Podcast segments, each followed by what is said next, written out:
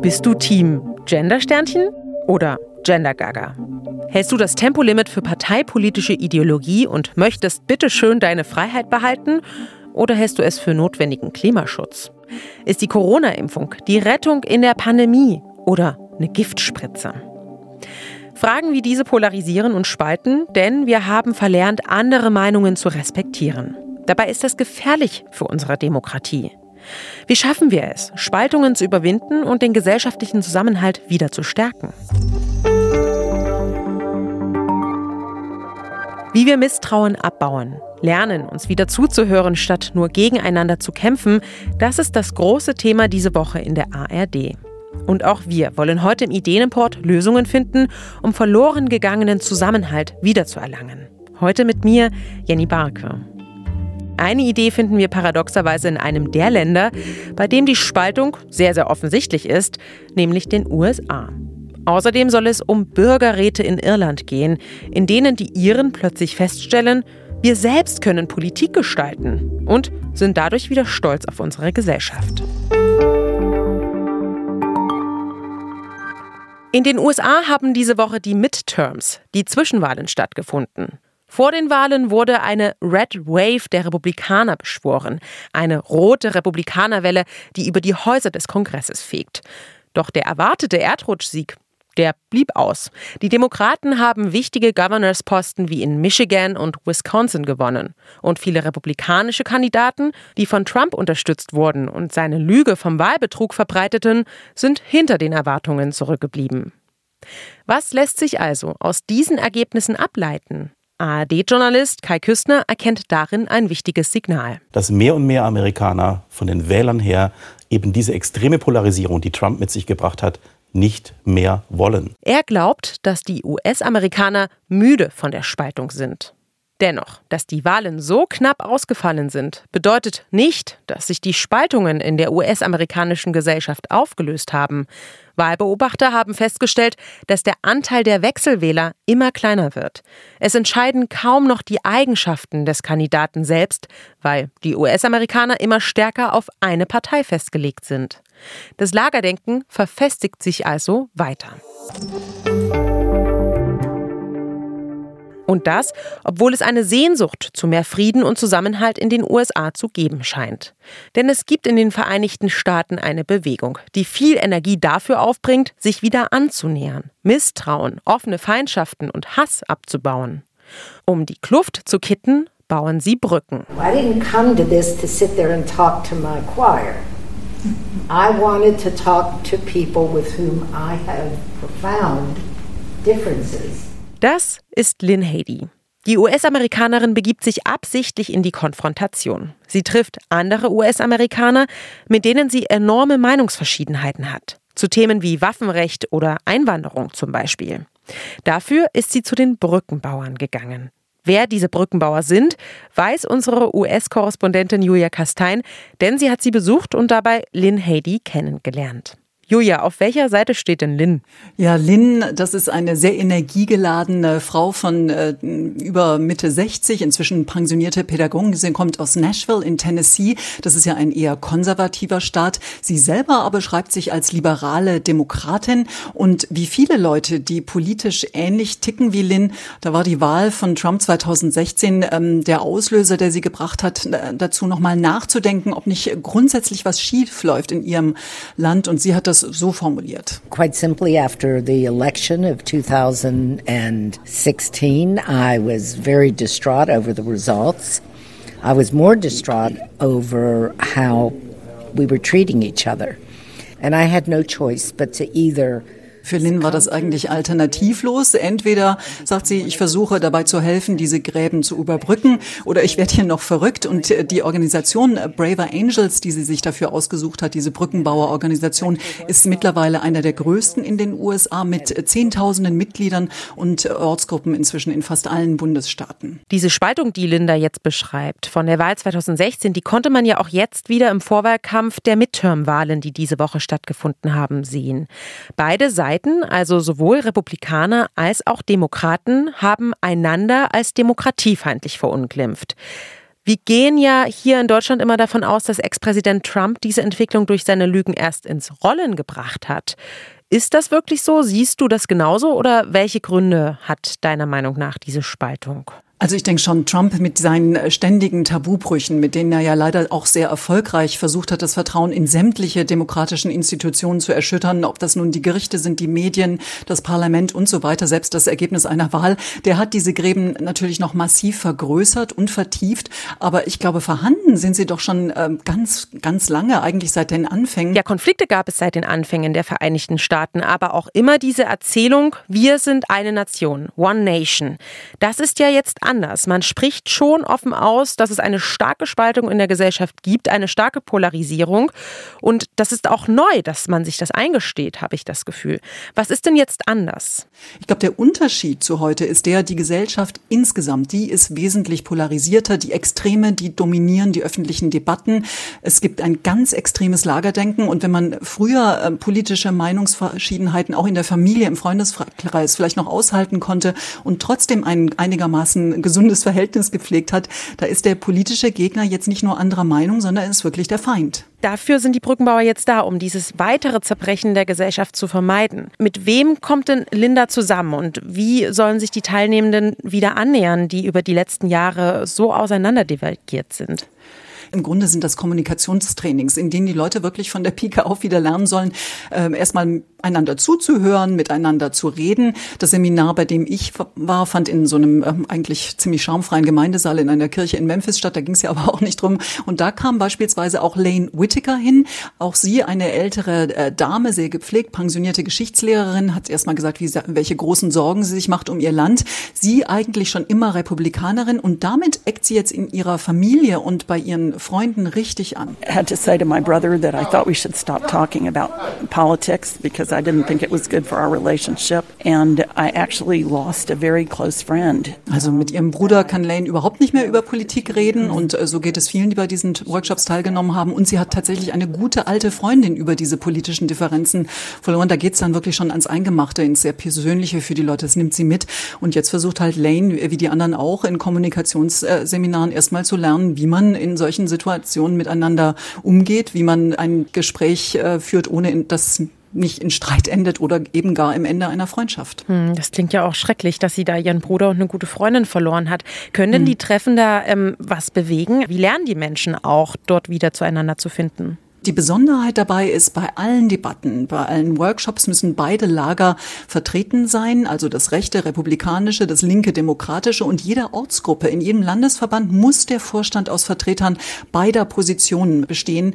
Mhm. Ähm, das Ziel des Ganzen, das beschreibt Kali Kuchera, ein Software-Ingenieur und in seiner Freizeit eben auch ein sehr engagierter Braver Angel, so. The mission statement is, we bring Americans together to bridge the partisan divide and strengthen our democratic republic. Also es geht darum, äh, Amerika wieder zu depolarisieren. Er schafft auch den Rückbezug wieder auf Abraham Lincoln, der schon gesagt hätte, dass äh, die Amerikaner nicht Feinde sind, sondern eben Freunde. Mhm. Und da steckt das Brückenbauen drin. Aber für mich auch dieses sehr idealistische amerikanische Element. Wir, jeder einzelne von uns, hat's in der Hand, Eigenverantwortung, dieses Land besser zu machen. Und jetzt ist es auch höchste Zeit, damit anzufangen. Solche Begegnungsformate, die reichen ja oft nicht darüber hinaus, zu sagen, ach ja, das ist ja interessant, dass du so denkst aber ich bleibe bei meiner Meinung. Wo siehst du Grenzen im Format der Brückenbauer? Oft sind die äh, Teilnehmer älter, über 50, sie sind weiß und liberal. Das jedenfalls ist die Erfahrung von Joan Blades, mit der ich gesprochen habe. Sie ist so eine Art Veteranin der aktiven Zivilgesellschaft. Sie hat beispielsweise mit ihrem Mann schon Ende der 90er Jahre Move On mitgegründet. Das ist ja so eine der großen Aktivistenplattformen gewesen und immer noch. Und sie hat mir das so erklärt. I would say that is one of the issues in the bridging movement Also Joan Blade sagt, ähm, das ist schon ein Problem. Wer kommt denn da überhaupt? Die einen äh, denken vielleicht, das ist doch Zeitverschwendung und die anderen sagen, mit denen rede ich aber nicht. Und äh, sie meint aber, anfangen muss man eben mit denen, die kommen. Aber bleibt natürlich dabei, mangelnde Diversität ist schon ein großes Problem der Brückenbauerbewegung. Hm. Bringen die auch was ins Rollen dadurch, dass es jetzt seit ein paar Jahren schon stattfindet oder siehst du da keine Entwicklung? Ja, also ich glaube, natürlich gibt es eine Entwicklung einfach, weil immer mehr Leute sich daran beteiligen und es gibt auch Anfänge von den Braver Angels beispielsweise, ähm, Workshops zu organisieren für Politiker auf Lokal-, mhm. Landes- und Bundesebene, e, damit eben auch die offiziellen Vertreter beider Lager, dass es für die einfacher wird, gemeinsame Projekte anzugehen. Und ich glaube, dieses Element äh, der Begegnung, das kann man nicht unterschätzen. Viele Amerikaner, die kennen sich ja gar nicht mehr. Oft leben Republikaner und Demokraten gar nicht mal mehr in den gleichen Vierteln. Und so werden natürlich auch die wechselseitigen Vorurteile immer größer. Und eine Organisation, American Exchange Project, die ermöglicht beispielsweise Highschool-Absolventen deshalb eine Woche Schüleraustausch im eigenen Land, wo dann äh, Großstadtgehören aus New York beispielsweise nach Texas geschickt werden und dann dort selber rauskriegen, was es denn mit diesen ganzen Cowboy-Klischees oder was auch immer auf sich hat. Und diejenigen, die da mitgemacht haben, mit denen ich gesprochen habe, die sind jetzt vielleicht eher bereit, mal die eigene Meinung und die eigenen Klischees in Frage zu stellen. Aber das ist ein sehr mühsames Geschäft. Lynn Heddy von Braver Angels, die hat immer wieder betont, wie erschöpft sie von dieser Arbeit ist. People are fatigued. They're tired. They're weary. And even those who have worked hard at making a change, like Ron and I after five years. Also sie sagt, sie und ihr Mann Ron, die machen das jetzt schon seit fünf Jahren, diese Brückenbauerarbeit und sind einfach ganz schön kaputt davon. Aber sie machen es weiter. Ja, wahrscheinlich lohnt sich das auch, weil man immer wieder ein paar positive Aspekte sieht und ein paar Zusammenkünfte von Menschen, oder? Genau, ich glaube, jeder Workshop, den sie machen, der belebt sie dann auch wieder, ne? weil sie da schon ja. sehen, aha, das kann ja funktionieren. Und Joan Blades, die Mediatorin, die hat mir gesagt, wenn man nur rund 3,5 Prozent der Bevölkerung dazu bringt, sich ernsthaft äh, für etwas einzusetzen, dann könne man auch echte Veränderungen herbeiführen in einer Zivilgesellschaft. 3,5 Prozent der Bevölkerung reichen aus, um eine Veränderung in der Gesellschaft zu bewirken. Die Zahl, die du gerade genannt hast, die hat die Politikwissenschaftlerin Erika Chinowith rausgefunden. Die hat an der Harvard University dazu geforscht und hunderte Protestaktionen des letzten Jahrhunderts dazu angeschaut. Vielleicht könnten wir ja nach diesem Konzept dieser 3,5 Prozent auch in Deutschland Veränderungen bewirken. Also schauen wir mal. Könnte man die Idee der Brückenbauer deiner Meinung nach nach Deutschland importieren? Was bräuchte es dafür? Ja, ich finde, das wäre schon eine gute Idee, denn auch in Deutschland, glaube ich, wissen wir einfach gar nicht genug übereinander. Wir reden mehr über als miteinander und übersehen dann vielleicht, dass äh, Menschen in äh, Gelsenkirchen äh, mit denen in Bautzen mehr gemein haben, als man so meinen könnte, weil das ja eben ein globales Problem eigentlich ist, diese Spaltung der Gesellschaft, wie man mit ihr umgeht und wie man versucht, sie aufzuhalten und zu bekämpfen. Ja, und vielleicht bräuchten wir dann noch zusätzlich Schüleraustausche von, weiß ich nicht, vom Allgäu nach Hamburg oder so ja, ähnlich. Wäre eine super Idee.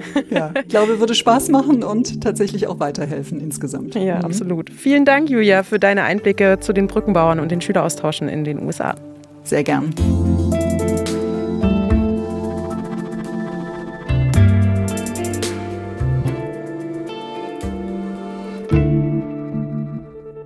Was hält eine Gesellschaft zusammen?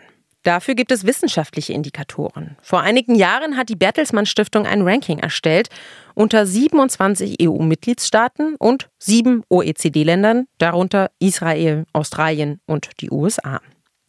Die Studie von 2013 ist zwar nicht mehr aktuell, wohl aber die Gradmesser dazu. Faktoren seien demnach soziale Netze, Akzeptanz von Diversität, Vertrauen in Institutionen, die Solidarität und Hilfsbereitschaft und die gesellschaftliche Teilhabe. Das Ergebnis dieses Radars der gesellschaftliche Zusammenhalt ist in Dänemark am stärksten gewesen, gefolgt von den skandinavischen Ländern Norwegen, Finnland und Schweden. Deutschland schaffte es dabei gerade noch so ins obere Mittelfeld der 34 verglichenen Länder. Gesellschaftliche Teilhabe. Einer der Faktoren, die offenbar für den Zusammenhalt in einer Gesellschaft wichtig ist, wollen wir uns jetzt genauer anschauen. Dafür geht's nach Irland zu unserem Korrespondenten Christoph Brössel. Das katholische Irland hatte viele Jahrzehnte das strengste Abtreibungsrecht in Europa. Selbst bei Inzest, Vergewaltigung oder einem kranken Fötus waren Schwangerschaftsabbrüche strafbar. Doch das hat sich geändert. Dank des Citizens Assembly, das sind Bürgerräte, in dem nicht Politiker, sondern die ihren selbst gemeinsam darüber entscheiden, welche Gesetze das Land umsetzen soll. Und obwohl Irland so streng katholisch ist, entschied einer der Bürgerräte beim Thema Abtreibungsrecht erstaunlich liberal. Christoph, Zusammenhalt entsteht in Irland also über dieses Demokratieexperiment. 99 Mitglieder bilden jeweils einen dieser Bürgerräte. Wie werden die denn ausgewählt? Wer kommt da zusammen? Diese 99 Personen sollen Irland repräsentieren. Jeder soll sich also in dieser Versammlung wiederfinden, also in etwa zur Hälfte Frauen und Männer. Die Altersstruktur von Irland soll sich hier spiegeln. Bildungsniveau, der Anteil derer mit Migrationshintergrund soll dem von Irland entsprechen, regionale Verteilung, Einkommen und so weiter. Das ist für die Verwaltung ein ziemliches Gepuzzle, bis dann diese Mini-Öffentlichkeiten stehen. Ich war in Dublin und habe dort mehrere Gespräche zum Thema geführt und unter anderem Jerry Gary Crowley gesprochen. 59 Jahre alt, Familienvater, drei Kinder, hat jahrelang in der Finanzwirtschaft gearbeitet und er ist eines Tages gefragt worden, willst du nicht Teil eines solchen Bürgerrates sein? Oh, it's fantastic. So the canvasser came out to my door, just asked me, do I want to take part in the Citizens Assembly? I volunteered and said yes, I want to know more about it. Also bei ihm an der Tür haben sie geklopft und ihn direkt gefragt, ob er mitmachen möchte. Und da hat er gleich gesagt, ja, finde ich interessant, da will ich mehr drüber wissen. Und dazu muss man aber natürlich sagen, Jerry ist politisch interessiert, gehört keiner Partei an, hatte von den Bürgerräten aber auch schon gehört, denn es gibt mittlerweile den fünften Bürgerrat. Derzeit sind es zwei, einer zum Thema Regionalverwaltung in Dublin und einer zum Thema Biodiversität. Jerry war in dem Bürgerrat, der die Arbeit schon abgeschlossen hat. Da war der Titel Gleichheit der Geschlechter. Okay, und worum ging es denn in diesem Bürgerrat? Also was bedeutet denn Gleichheit der Geschlechter? Der Rat hat sich beschäftigt mit Gleichberechtigung. Das geht dann sehr weit bis hin zu gleicher Bezahlung, aber auch Vereinbarkeit von Pflege und Beruf, was ja einfach sehr oft die Frauen in den Familien betrifft, die dann noch für eine Mutter oder einen Vater sorgen müssen.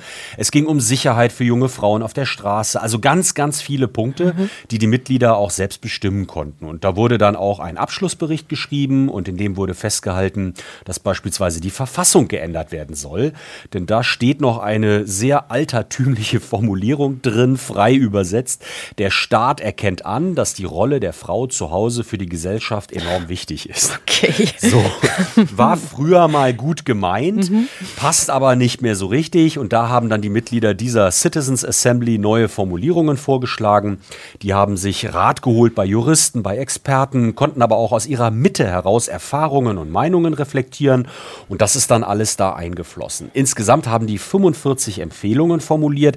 Das sind nicht alles Änderungen der Verfassung, sondern da sind dann auch Gesetzesvorschläge dabei, Ideen für Förderungen und, und, und. Hm, also die Bürger entwickeln jetzt Vorschläge, aber was passiert dann damit, dass das nicht versandet? Die Regierung soll diese dann umsetzen in mhm. der eigenen Politik. Und in diesem konkreten Fall bedeutet dies zum Beispiel, dass ein Referendum zur Änderung der Verfassung abgehalten wird, 2023 20. Wir haben eben drüber gesprochen, das ist diese Formulierung, die da gestrichen werden soll. Mhm. Aber viele andere Punkte werden ohne Referendum umgesetzt. Im Parlament gibt es einen Ausschuss, der da genau draufschaut und das begleitet. Was wird umgesetzt, in welcher Form? Und die Regierung kann auch sagen, das und das wollen wir nicht, aber sie ist dann natürlich unter Druck auch zu begründen, warum man eine Forderung nicht umsetzen möchte. Also die Empfehlungen sind zwar nicht verbindlich, aber trotzdem sind die Menschen, mit denen du gesprochen hast, so positiv eingestellt? Ja, das war mein Eindruck. Die, mit denen ich gesprochen habe, waren wirklich begeistert. Es wird vielleicht nicht alles umgesetzt, aber doch ein guter Teil und die Politik ist natürlich unter Druck. Alles vom Tisch wischen können die nicht und oft ist das, was beschlossen wurde, auch eine Hilfe für Politikerinnen und Politiker. Denn das haben ja die Bürger und Bürgerinnen gemeinsam mit Experten debattiert. Jerry sagt zum Beispiel, jetzt wird wahrscheinlich die Verfassung geändert wegen der Arbeit des Rates. Das sei doch wirklich toll. We're looking for the change of the constitution which relates to the the woman's place in the home. So that's going to change because of us, which is great. Ja, das hört sich auch so an. Also wenn man Stolz für etwas empfindet, dann ist man, steht man auch hinter der Sache. Das klingt für mich überzeugend. Du hast jetzt auch angesprochen, dass da konkrete Vorschläge erarbeitet und dann auch teilweise umgesetzt werden. Aber es geht ja sicherlich auch um die Debatten selbst. Wird denn die Arbeit dieser Räte wahrgenommen? Ja, das ist mein Eindruck. Es wird breit darüber berichtet in den Medien. So findet dann ja natürlich auch eine gesellschaftliche Debatte nicht nur in den Räten statt, sondern eben auch in den Medien. Und die Sitzungen sind öffentlich. Da kann jeder digital dran teilnehmen. Und das sind auch einige bei jeder Sitzung, die sich da dazuschalten. Insgesamt sind das ja so fünf bis sechs Wochenenden, an denen dann die Debatten stattfinden. Irgendwo in einem Hotel, wo alle eingemietet sind sind. Und da sind dann mehrere hundert Zuschauer dabei und verfolgen die Debatten. Aber das klingt für mich jetzt wie ein Ersatz für die Parlamente, weil eigentlich gibt es doch Parlamente, die sollten doch diese Aufgabe übernehmen, oder? Das ist ein guter Punkt und das ist auch die Kritik. Das sagen die Kritiker, aber hier machen das die Bürgerinnen und Bürger ganz gut. Die übernehmen hier auch die Arbeit, entlasten die Politik vielleicht auch an einer Stelle, wo eine Debatte so verfahren ist, der politische Mut und Elan für Lösungen fehlen mag und dieses Gefühl, meine Arbeit, meine Beteiligung bringt etwas. Ich werde gehört. Ich glaube, dass die ganz wesentlich ist für den Zusammenhalt und das Gefühl, dass nicht alles fernab irgendwo ohne mich zu hören. Ich gehe dann alle vier Jahre mal mal oder alle fünf Jahre zur Wahl, das war's. Also ohne mich zu hören, dass da entschieden wird. Ich glaube, das Argument kann man an der Stelle dann ganz gut ausräumen. Mhm. Und wie kann man sich die Arbeit genau vorstellen, wenn wir jetzt nochmal in die Bürgerräte reinschauen? Die 99 Mitglieder werden in einem Hotel untergebracht. Der Staat zahlt für die Unterkunft und Anfahrt und dann wird über die wichtigsten Punkte gesprochen, die die Mitglieder besprechen wollen. Es werden Experten eingeladen und es wird diskutiert. Ich habe noch mit Ivin Ni Hulawan gesprochen. Das ist ein irischer Name. Ivin ist sehr ländlich groß geworden auf dem Bauernhof und heute ist sie Professorin für Mathematik an der Uni Dublin und man hat sie ausgewählt, der Citizens Assembly zur Biodiversität vorzusitzen. Und Iwin ist unter 40, hat zwei kleine Kinder, war erst zurückhaltend, weil sie gesagt hat, das kostet viel Zeit, hat dann aber doch zugesagt. Und in diesem Bürgerrat geht es um ökologische Landwirtschaft, Stärkung von Nichtregierungsorganisationen, Rolle der konventionellen Landwirtschaft, Torfstechen zum Beispiel. Das ist ja Teil des kulturellen Erbes auch in Irland, aber macht eben auch die Moore kaputt. Iwin hat das als Jugendliche noch selbst gemacht und sie schildert die Zusammenarbeit dort in diesen Runden so. We don't just sit in our own little castles and just say, no, this is what I want. But we're able to open the door and sit at a table and listen and go, oh, I hadn't thought of that. You're right. Okay. Well, yeah, that is something to consider. You know, and I think that that's the beauty of the Citizens Assembly. Also sie sagt, da sitzen die Menschen halt am Tisch und keiner kann sagen, ich sitze hier in meiner Burg und an der Stelle sage ich nein, sondern jeder muss dem anderen zuhören und vielleicht eingestehen, okay, darüber habe ich noch nicht nachgedacht und das sei das Tolle an diesen Bürgerräten. Wie können wir diese Art der gesellschaftlichen Teilhabe denn hier in Deutschland umsetzen? Also den Zusammenhalt hier ebenso wie in Irland wieder mehr stärken? Ich glaube einfach mal machen. Ähm, ich war sehr skeptisch, als ich nach Irland gefahren bin. Dachte mir, ja, nett zu haben, so ein Bürgerrat, aber eigentlich muss das doch ein Parlament leisten können. Und dann habe ich mich schon überzeugen lassen. Der Diskurs, die Beteiligung, keine Echokammern im Internet, offener Dialog. Das sind schon tolle Formate der gesellschaftlichen Auseinandersetzung und eine gute Ergänzung für die Parlamente. Und dann haben fast alle, mit denen ich gesprochen habe, auch leuchtende Augen gehabt, als sie davon berichtet haben. Iwin zum Beispiel sagt, Sie findet das super, würde den Ratsvorsitz gerne Vollzeit machen. I love the role. I would love to do it full time now. um, it certainly piqued my interest in policy and policy making, I have to say. Um, But yeah, it's a real privilege. It's a real privilege to be in the role. Ja, die Arbeit habe ihr Interesse für Politik nochmal richtig angeschoben. Das sei ein tolles Privileg, in dem Rat zu arbeiten. Ja, ich bin auch sehr angetan von der Idee, muss ich sagen. Denn andere Meinungen auszuhalten, das bedeutet ja auch, aus seiner eigenen Komfortzone herauszukommen. Und das macht man wahrscheinlich eher, wenn man angestupst wird dazu und äh, ausgelost wird für so einen Bürgerrat. Ja, Christoph, vielen Dank, dass du uns die irischen Bürgerräte vorgestellt hast. Sehr gern.